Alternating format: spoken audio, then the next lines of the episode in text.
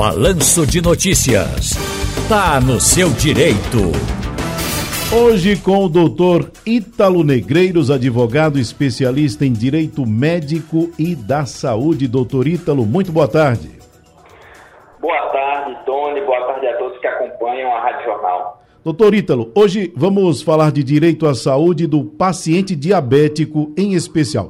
A Lei 11.347, que é de 2006, determina que os cidadãos que têm a doença recebam gratuitamente do SUS os medicamentos necessários para o tratamento de sua condição, assim como dos materiais necessários para a aplicação e também o monitoramento da glicemia, doutor. E aí é o seguinte: como é que se faz para ter acesso aos medicamentos e também a esses materiais que são necessários para fazer esse monitoramento?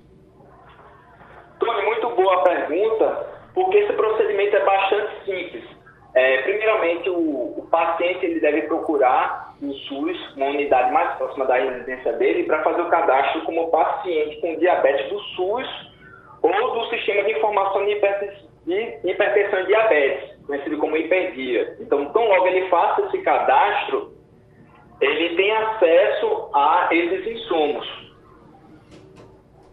Doutor Ítalo, a lei a lei, a lei 11.347 garantiu medicamento, garantiu é, materiais que são necessários para aplicação, como eu disse, e monitoramento de glicemia. Além disso, esses pacientes diabéticos, eles têm algum outro direito especial? Por exemplo, direito a algum benefício financeiro?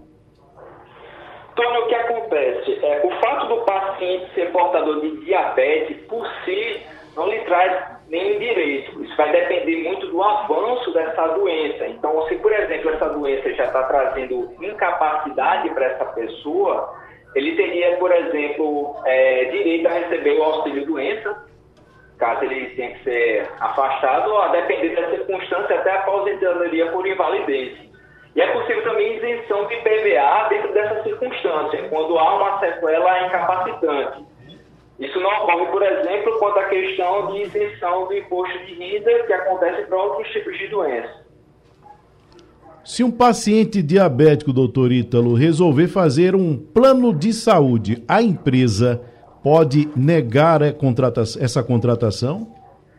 Tony, muito importante essa pergunta. O que acontece? Primeiramente, o plano de saúde, de forma alguma, pode negar a contratação do serviço.